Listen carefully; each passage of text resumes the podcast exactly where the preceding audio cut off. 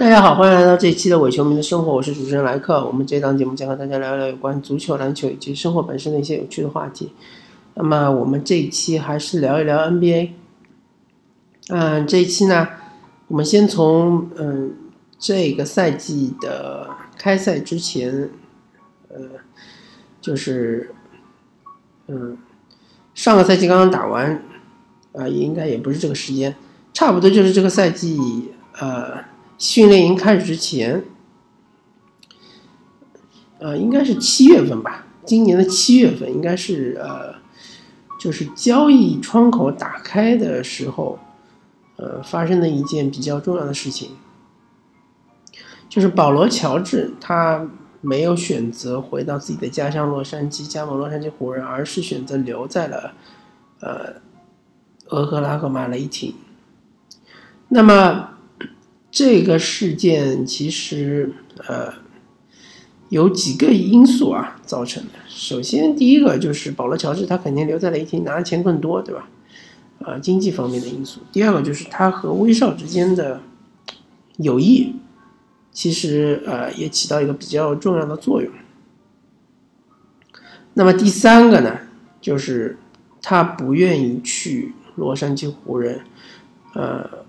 成为勒布朗·詹姆斯的二当家，那其实这个比较就非常有趣了，因为保罗·乔治他在雷霆的话，他也是二当家，对吧？他去了湖人也是二当家，那么他为什么不愿意去做勒布朗·詹姆斯的二当家，而愿意做这个威少的二当家呢？那么这个原因呢，就比较微妙了。呃，我们可以从最近一次凯文杜兰特，呃，面对采访时谈到的有关勒布朗詹姆斯和勒布朗詹姆斯一起打球的这种呃经历或者这种情况，呃，KD 他说就是呃，和勒布朗詹姆斯打球其实是有非常巨大的压力的，因为媒体。都是特别宠爱勒布朗詹姆斯啊，特别是美国那边的主流媒体，对吧？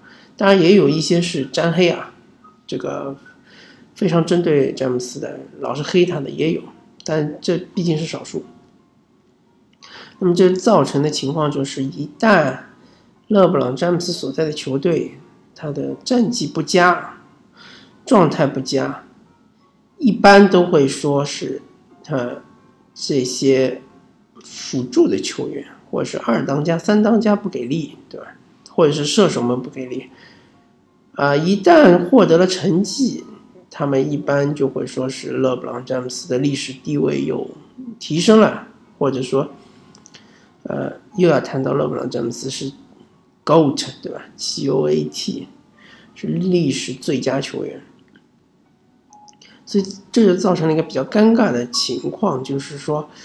呃，好的好处都给勒布朗詹姆斯拿走了，那个所有的风险都让那些其他球员来担。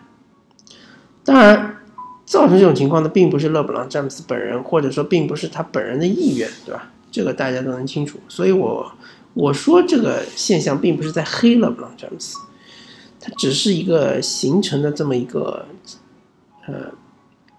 说的玄幻一点，就是一个场，对吧？就勒布朗詹姆斯周围形成了这么一个场，或者形成了这么一个氛围。所以，呃，一般愿意跟勒布朗詹姆斯抱团的，大部分情况下都是角色球员，分工非常明确，对吧？比如说，呃，科沃尔，对吧？比如说钱尼弗拉呀，对吧？比如说之前的巴蒂尔，对吧？鸟人安德森呐。一般都是这种球员，当然也有超级巨星愿意跟勒布朗詹姆斯抱团，那就是我们熟知的热火三巨三巨头，对吧？呃，韦德和波什。呃，那韦德和波什的情况比较特殊，因为这两位确实是和勒布朗詹姆斯他的私底下的关系特别好，对吧？是有很好的这个友谊。那么这个其实就是超越篮球范畴的呃一个因素，虽然也是一个非常。决定性的因素，但它是超越了，呃，商业范畴，对吧？就我们所说的呃，薪金，对吧？还要超越了一个篮球范畴，就是我们说的竞技的一些技术方面的一些因素，它是超越这两个因素的，它是一个纯的私底下友谊，呃，所以这这三位三巨头愿意就是同时降薪，对吧？呃，留在热火，为了为热火拿到了两个总冠军，同时也是为勒布朗詹姆斯证明，对吧？因为他之前虽然说，呃。带领球队打入总总决赛，但是零比四惨败给这个马刺。啊，他就是前期的职业生涯更多的是面临的是失败，而不是成功，对吧？但是他手握两个总冠军之后呢，心里就有底了。对于整个这个呃职业生涯也好，或者对于这个历史地位也好，其实是奠定了一定的基础，对吧？那么。有人还要提到了，对吧？比如说凯文·勒夫啊，比如说凯瑞·欧文啊，他们同样也是和勒布朗·詹姆斯组成三巨头。那这个其实是有区别的啊。首先，凯呃凯文·勒夫他是愿意去呃和勒布朗·詹姆斯抱团的，因为大家要知道，他之前的处境是非常不好的，因为他虽然是在明尼苏达森林狼作为一个头牌球星，对吧？呃。他的这个数据也是，就是怪兽级别的，对吧？经常是二十加十、二十，甚至三十加二十，啊！但是他的球队是很稀烂的，对吧？就有点像考辛斯当时在国王一样的，就是几乎没有机会进入季后赛。嗯，所以他急于摆脱这种境地，对吧？他也不想让大家认为他永远都是白蓝球队里面的这个大刷子的，刷数据的。呃，同时呢，他也希望是能够呃拿到一定的这个团队荣誉，对吧？最终结果他也是拿到了，拿到了一个总冠军，啊，非常不容易。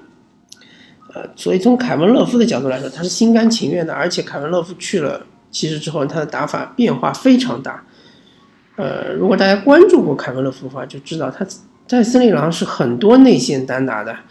和这个面框单打很多很多，有时候效率也还不错。我曾经有一场比赛，他是拿了五十分，好像是面对湖人啊，还是面对，反正是面对一支强队，对吧？他最终拿了五十分，但最终球队是惜败，好像是凯尔特人，当然凯尔特人应该是三巨头，呃，还是热火三巨头，那个。但是他去了骑士之后呢，就成为了一个功能比较单一的球员，对吧？主要是三分球，以及呃内线的护框、篮板，对吧？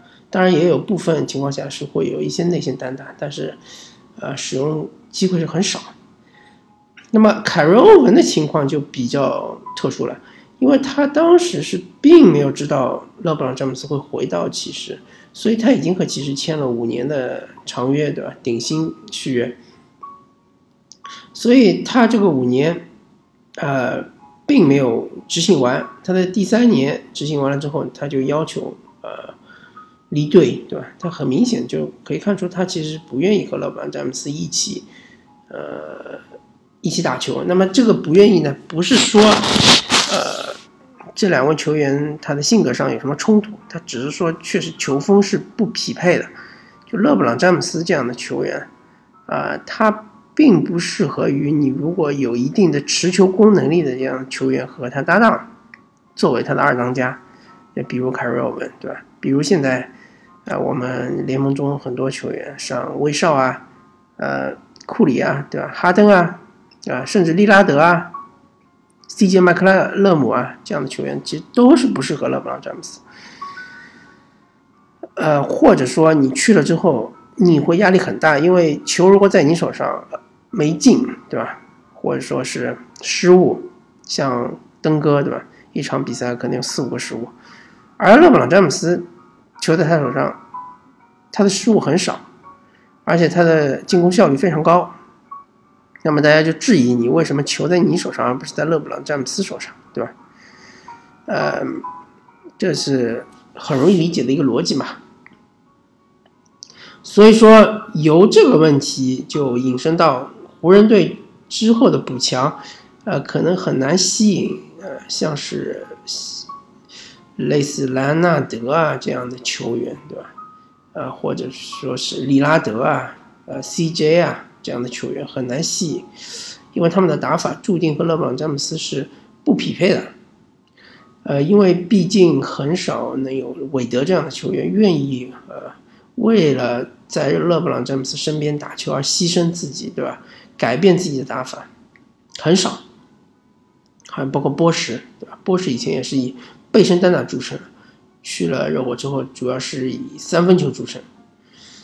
嗯，所以呢，嗯，我相信湖人队他。之所以不愿意，就是，嗯，在交易中将自己的一些年轻队员交易出去，就是希望这些年轻队员能够成长起来，能够成为勒布朗詹姆斯的左膀右臂，而不是抱希望于那些已经成名的超级巨星回来湖人抱团，啊，这个可能性确实不是很大，对吧？那么，也不是说完全没有球。球员是适合勒布朗詹姆斯体系的，比如说像勇士队汤神，对吧？呃，下个赛季应该是合同年啊，那么很有机会，呃，有可能有这个，我只能说有可能是去到湖人队去辅佐勒布朗詹姆斯，而勒布朗詹姆斯正是需要汤神这样的球员，是顶级三 D 球员，对吧？呃，而且汤神基本上是不占球权的。啊，当然，追梦格林这样的球员也是适合于湖人队的，因为湖人队需要像追梦格林这样的球员能帮助他，他们就打造整个这个防守体系。因为有了追梦之后呢，湖人他不管是外线防守还是内线防守，他基本上就弱点就很少了。外线防守呢有球哥，对吧？球哥的防守非常不错，英格拉姆也还不错，脚步也很快，对吧？呃，勒布朗詹姆斯也还算不错。啊，当然前提是他这个体能还可以啊，还可以的情况下，他的防守是不错的。内线有了追梦之后呢，这个补防能力就很强了。呃，所以说呢，呃，下个赛季如果说湖人没有办法得到汤神的话，那么呃，很有可能他们就没有办法获得任何一个呃我们现在所熟知的呃这种所谓的嗯。超级巨星或者能一己之力改变整个比赛走势的这样一个球星，呃，应该是没什么机会。嗯，当然，湖人队因为他自己其实囤积了一批呃非常有天赋的球员，像是球哥啊、英格拉姆啊、哈特啊、库兹马啊，对吧？虽然他们现在身上都有各种各样的缺陷，但是由于他们是非常年轻。我相信他们这些缺陷是能够改变的，是能够弥补的。呃，特别是球哥，球哥这个球员呢，其实非常特殊。呃，我个人是非常看好球哥的。我个人觉得啊，在五年之后，或者说可能再长一点吧，七年之后吧，像是我们现在熟知的这一代呃超级巨星前五的球员，应该是逐渐逐渐淡出大家的视野了。那时候，我觉得整个 NBA 应该就属于球哥和东契奇这两位球员的这个双雄争霸的这样一个局面。因为这两位球员是年轻球员里面，我能肉眼看出来是球商最高的球员，篮球智商非常的高。呃，东契奇，我们下期下次有机会的话可以聊一聊。那么球哥呢，他。是从防守端来说，他判断对手的这个进攻意图，还有那个进攻战术，啊，非常的呃犀利，对吧？所以他的断球，还有他的这个协防，啊，非常积极。从进攻端来说，他的呃出球，他的呃第一传，对吧？呃，快攻一传非常的准，而他的。呃突入内线之后的往外分的能力也非常强。那他主要需要提高的地方，就是一个是三分球，对吧？还有一个就是啊上篮的对抗能力。那么三分球这个赛季和上个赛季比呢，呃，命中率好像是差不太多，对吧？也是比较惨淡啊。但是他这个赛季很明显看出来，他信心是比较足了，他敢投了，对吧？呃，这个东西我觉得还是需要就是。还慢慢的练，对吧？啊，球哥三分球最起码要比现在呃高个，大概是能够提升到这种百分之三十六、三十七这样子，对吧？那基本上就比较完美了，能够拉开空间，啊，还能够一步突对方，对吧？嗯，那么然后他的这个上篮呢，相对来说他的对抗能力呢，呃，还是相对来说是比较弱一点的，比起他们这一届。呃，一些其他的球员来说啊，相对来说还是弱一点，啊，但是这个东西确实也是可以练的嘛，对吧？是可以练的，而且就是身体的强壮度啊什么的都是可以练的。但是篮球智商这个东西很难练。作为一个控卫来说，如果你呃年轻的时候就有很高的篮球智商，那么你逐渐逐渐积累经验之后，啊，有有一个时间点肯定会是会爆发的，对吧？那么球哥呢？呃，我们就期待这一天的到来。啊，相对来说，英格拉姆呢，他的身体素质要比球哥要好得多，他的臂展啊，还有他的呃投篮的手感啊，对吧？当然，他的弧线可能有点问题，对吧？有点偏平，有点像麦迪，但是呃，这也可以可以调的啊，相对来说是比较好调的。但是他应该要增加他的三分出手，对吧？还有增加他三分的命中率。这是非常重要的，呃，还有就是说要冷静，对吧？特别是进攻的时候，要视野比较开阔，要啊，要懂得阅读对方的防守。这一点球哥做的比英格拉姆要好得多。那英格拉姆呢？他靠的是有一些是本能，有一些是他的自自身的这个天赋。呃，当然进攻方面呢，库兹马是做的最好，对吧？因为库兹马确确实他的进攻武器非常丰富。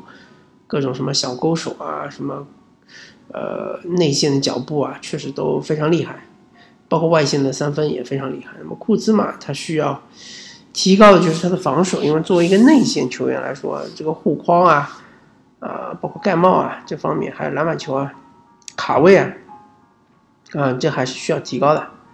那么整个湖人队呢，他现在处于一个境地呢，就是一个巨星。带领着一群呃非常有天赋的球员，呃，逐渐的成长。但是这个巨星呢，他其实已经步入了职业生涯的晚期。